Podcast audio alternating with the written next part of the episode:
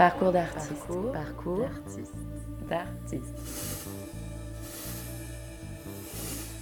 Après plus d'une centaine de créations et la direction de plusieurs prestigieuses institutions françaises, le comédien et metteur en scène Jean-Pierre Vincent présente cette année à Avignon l'intégralité de l'Orestie d'Echille avec la 44e promotion de l'école du TNS. Entretien avec un monument du théâtre français et retour sur sa vision du théâtre et ses engagements.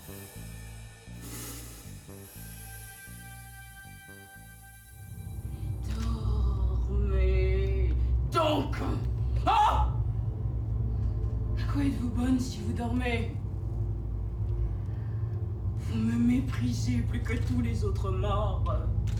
J'erre dans la honte, car ce cri meurtrière ne cesse pas même parmi les morts. Je vous le dis franchement, ils me maudissent. Moi, qui ai souffert l'horreur par celui qui m'était le plus cher. Et aucun dieu ne s'en irrite. Personne ne se soucie de moi, abattu par la main du matricide. Bonjour Jean-Pierre Vincent. Pour commencer cette interview, pouvons-nous parler de votre passage dans le groupe théâtral du lycée Louis le Grand, des rencontres que vous y faites et de ce qui vous anime alors? Euh, je n'avais pas l'idée de, de faire du théâtre. Fils de fonctionnaire, j'étais destiné à être fonctionnaire. Et euh, euh, c'est euh, un des très bons copains qui voulait, lui, absolument faire du théâtre. Mais il fallait traverser la cour du lycée pour aller passer une audition et il m'a demandé d'aller avec lui. C'était en 58. Euh, Patrice Chéreau est arrivé en 59. Jérôme Deschamps est arrivé en 60, etc., etc. Nous n'avons pas fait d'école, nous avons été une sorte d'auto-école, mais c'était un groupe euh, théâtral très sérieux qui était toujours euh, dirigé par un ancien qui était passé soit en fac, soit dans, une grande école, et qui nous transmettait la, morale un peu post-copo euh, de, de ce groupe, apprendre à lire un texte, apprendre à respecter un texte et à le réinventer en le respectant. Et euh, petit à petit, on s'est constitué en compagnie, amateur, semi-professionnel, professionnel, grâce évidemment à la précocité de Chéreau, euh, qui avait un peu d'avance sur nous tous, parce qu'il était fils d'artiste peintre et, qu'il avait déjà euh, euh, connu Roger Planchon à Lyon et tout ça. On a avancé comme ça.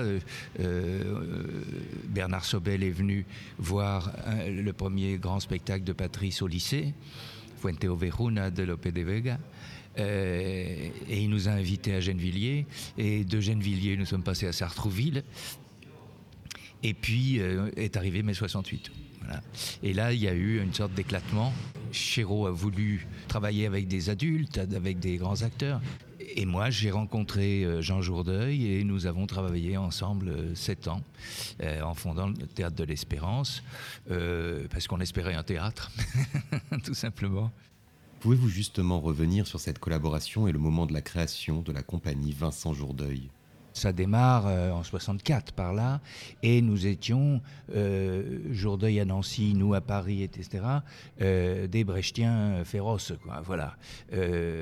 On s'est appuyé beaucoup sur des pratiques théâtrales, des théories théâtrales allemandes, russes, italiennes, euh, parce que les traditions parisiennes nous faisaient horreur. Euh, le Conservatoire de Paris était un, jardin de débat pour les sociétaires de la comédie française qui étaient euh, professeurs à vie au Conservatoire. et puis le- l'école de Strasbourg, qui, qui commençait déjà à exister, était très loin géographiquement, c'était pas possible pour nous. Donc on s'est fait une, une auto-école, bon, dans notre pratique quotidienne d'acteur, mais aussi euh, en lisant. On, travaillait 18 heures par jour, euh, sans problème. euh, moi, en plus, j'étais surveillant d'externat. Très vite, j'ai eu un enfant. La vie était trépidante, vraiment. Et, avec Jourdeuil, on a, on, a, on a pris une sorte de virage à partir du Berliner Ensemble et de Brecht. Euh, à cause de mai 68, justement, puisqu'on s'est rencontrés en juillet 68. Donc, euh, on a fait des, analyses politiques nouvelles. On n'était pas pas si loin que ça. Moi, j'ai jamais été militant, mais euh, pas si loin que ça du maoïsme et, et d'un, égalitarisme forcené. Et puis, on a constaté que, que les temps tournaient que, Pierre Auvernay, le, militant maoïste, euh, a été tué aux usines Renault et tout ça, que euh, la révolution culturelle n'était pas si rose que ça, que et donc euh, on s'est mis à aborder les, thèmes historiques ou les thèmes actuels d'une autre manière. Il se trouve que nous étions en compagnie non pas parce qu'on avait des acteurs permanents, mais on avait à peu près les mêmes acteurs dans tous nos spectacles. Et est arrivé euh, Michel Guy, secrétaire d'État à la culture euh, de Giscard, qui a nommé, deux mois après sa propre nomination, qui a nommé euh, sept d'entre nous dans les sept plus grands centres dramatiques et moi au Théâtre national de Strasbourg. Et je suis parti avec ma bande de comédiens et aussi Bernard Chartreux qui était auteur, André Engel qui était metteur en scène. on a modifié l'assiette du budget du théâtre pour avoir des permanents parce que aucune, aucune grande expérience artistique depuis le 19e siècle en Europe ne s'est bâtie sans la permanence d'un certain nombre d'artistes qui travaillent ensemble. Pas seulement des acteurs et un metteur en scène, mais aussi des scénographes, euh, des costumiers, euh, et, le, Théâtre national de Strasbourg était un endroit idéal pour nous, finalement, puisqu'il y avait des ateliers de construction de décors, il y avait des ateliers de construction de costumes, euh, on avait tout pour, pour travailler, et pour révolutionner notre travail. Et depuis, vous avez été à la tête de deux des plus grands CDN de France, mais aussi de la comédie française en tant qu'administrateur général. Quel regard portez-vous sur ces outils de création et en quoi votre expérience de directeur a-t-elle enrichi votre expérience d'artiste et inversement? Heureusement, j'ai des cases étanches dans le cerveau. Euh, quand je suis en répétition, je ne peux absolument pas penser euh, aux syndicats, euh, aux, réunions de comité d'entreprise et à la programmation avec d'autres metteurs en scène, et, et vice-versa. donc, j'ai toujours été assez à l'aise dans la gestion de cette contradiction entre une vie artistique qui est plutôt du côté anarchique euh, et une position de responsable euh, social, politique, euh, de, fraternité avec mes collègues autres metteurs en scène que je pouvais inviter, soit à la Comédie Française, soit à Strasbourg, soit à Nanterre. Et en même temps, j'ai beaucoup appris sur la vie.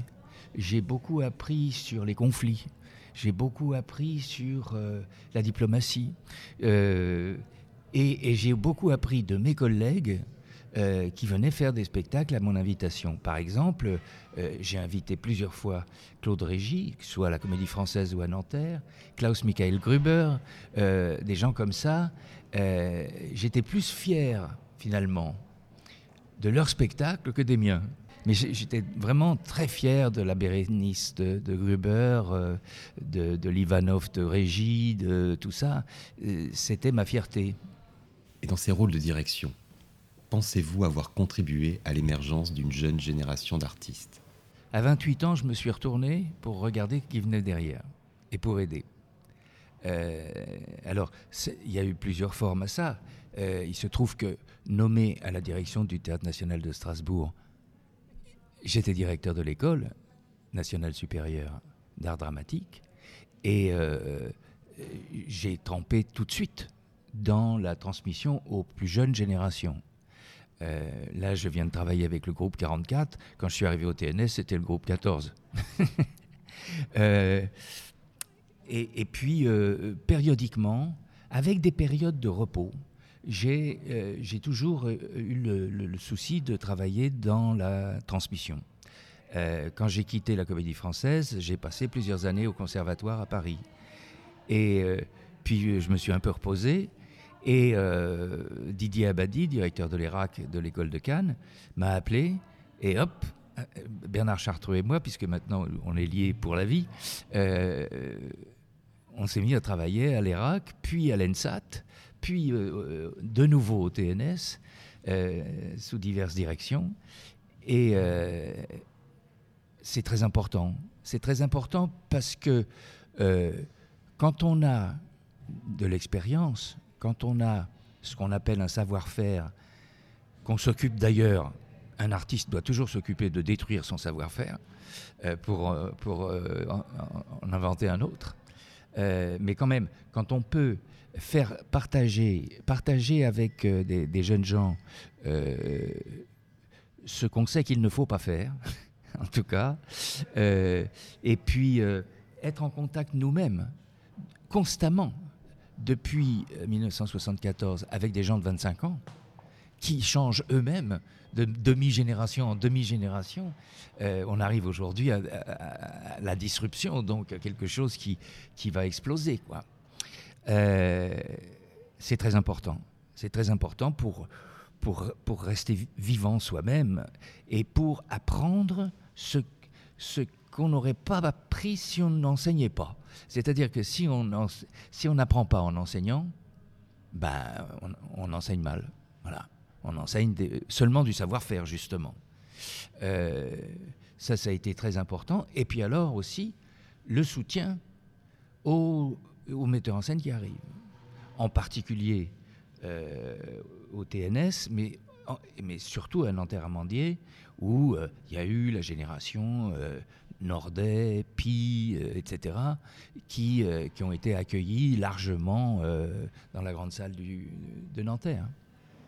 Et que souhaitez-vous transmettre à cette nouvelle génération et notamment à cette jeune promotion 44 du TNS Je demande déjà d'apprendre à lire. Apprendre à lire une pièce, apprendre à lire non, non seulement évidemment son sens général, ses couloirs particuliers, euh, sa construction verbale, que ce soit une pièce française ou une pièce traduite, une pièce bien traduite, et on s'aperçoit que il y, a une tendance française, par exemple, qui se transmet mystérieusement de, génération en génération, c'est que quand on voit une réplique de dix lignes, c'est une tirade, et on y va, et on voit pas qu'il se passe cinq tirades dans la tirade. Apprendre ça, enseigner ça, être vigilant là-dessus pour pour que les acteurs, d'abord, puis évidemment les spectateurs, ne suivent pas ça comme une sorte de, robinet d'eau tiède qui coule de la langue française et de la culture. Euh, pensez au présent, parlez au présent, pensez avant de parler, et non l'inverse. Parce qu'un acteur français, souvent, a tendance à parler avant de penser. Il a appris le texte, il ne s'est pas, aperçu comment, et euh, il y a des parasites. Euh, nombreux, euh, qui se transmettent bizarrement de génération en génération. Alors je me suis demandé pourquoi, et je pense que ça tient à la facture de notre langue. Sujet, verbe, complément. Complément d'objet direct, complément d'objet indirect. Euh, et on, va droit jusqu'au jusqu'au au fond de la phrase et même souvent au fond de, de la réplique, fut-elle longue ou courte? Et donc, appeler à la vigilance sur comment, dans notre vie, comment, je vous parle en ce moment, comment je me déconstruis et reconstruis à chaque morceau de phrase, à chaque énoncé. Euh, euh, j'ai fini ma phrase, est-ce est que j'ai besoin encore de parler? Pourquoi je parle? Je meurs un petit moment, un millionième de seconde, et j'ai oublié de vous dire ceci et cela et, une réplique de théâtre, du théâtre bien écrit, est comme ça. Les auteurs ont horreur d'ennuyer le public ou de, ou, de, parler dans le vide, ou tout ça, que ce soit Shakespeare, Molière, ou Brecht, ou Bond, ou, euh, ou Jean-Luc Lagarce, ou, voilà. Euh, c'est une aventure. Écrire, euh, écrire c'est une aventure, mais écrire du théâtre, c'est une aventure très spécifique. Parce qu'il y a le dialogue. Savoir écouter. Savoir écouter l'autre, parce qu'il euh, va falloir lui répondre. C'est pas seulement parce qu'on ne dit pas le texte parce que l'auteur l'a écrit. On dit le texte parce qu'on parce que on fait tout pour l'incarner, pour se le, pour se le mettre dans la peau, dans le corps. C'est le corps qui pense, c'est pas la tête. Alors du coup, évidemment, moi j'ai un modèle qui est l'acteur allemand, qui lui pense avant de parler, vraiment. Euh, mais l'allemand est une langue du corps. Nous, on est plutôt une langue de l'esprit, une langue euh, du cerveau, et tout ça. Et je m'acharne depuis 40 ans à transformer les acteurs français en acteurs allemands. vous qui avez monté les textes des auteurs les plus anciens ou plus contemporains, que pensez-vous que l'Orestie d'Échille a encore à nous dire? Il est, peut-être encore pour peu de temps d'ailleurs, ce théâtre euh, grec euh, est, est la source hésitante de notre civilisation européenne. Euh, nous en dépendons tous. la tragédie athénienne euh, va chercher dans les légendes, dans le pays des dieux, dans l'ancien temps, euh, quelque chose dont il faut se débarrasser pour créer un monde moderne. Alors il, respecte encore Zeus et compagnie, tous les dieux de l'Olympe, et en même temps, ils amorcent, surtout dans l'Orestie par exemple, ils amorcent la fondation d'un monde euh, nouveau qui dépend des hommes et pas des dieux.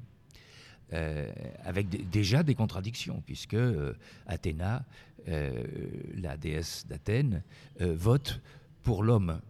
Et ça, ça, nous embarque pour 25 siècles de, machisme. Bon, en, en, ce moment, c'est en train de s'effriter, avec de grandes douleurs dans certaines parties de la planète, mais c'est en route, ça.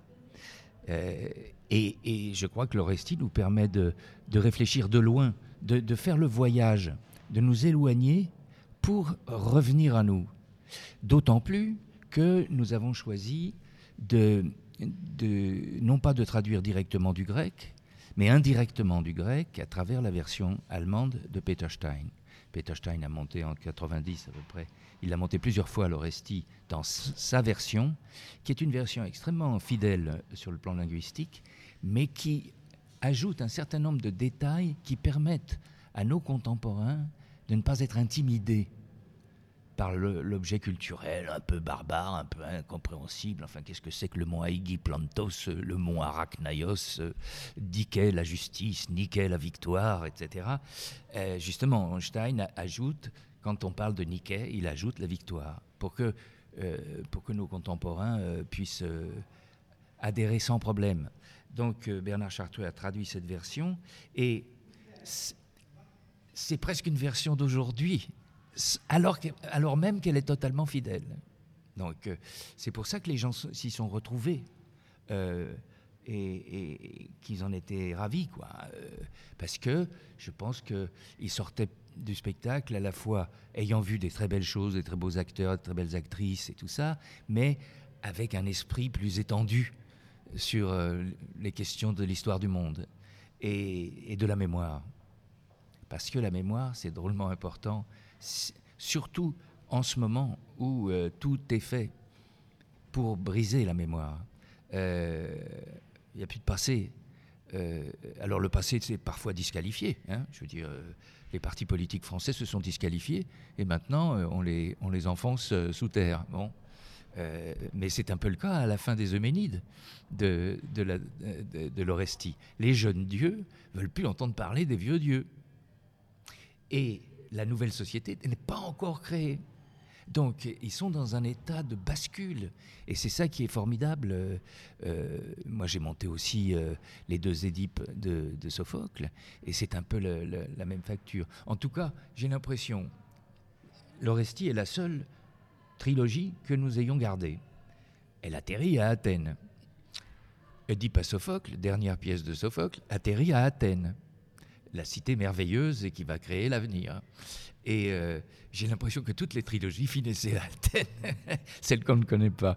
C'est-à-dire que c'était aussi une autoglorification du peuple athénien.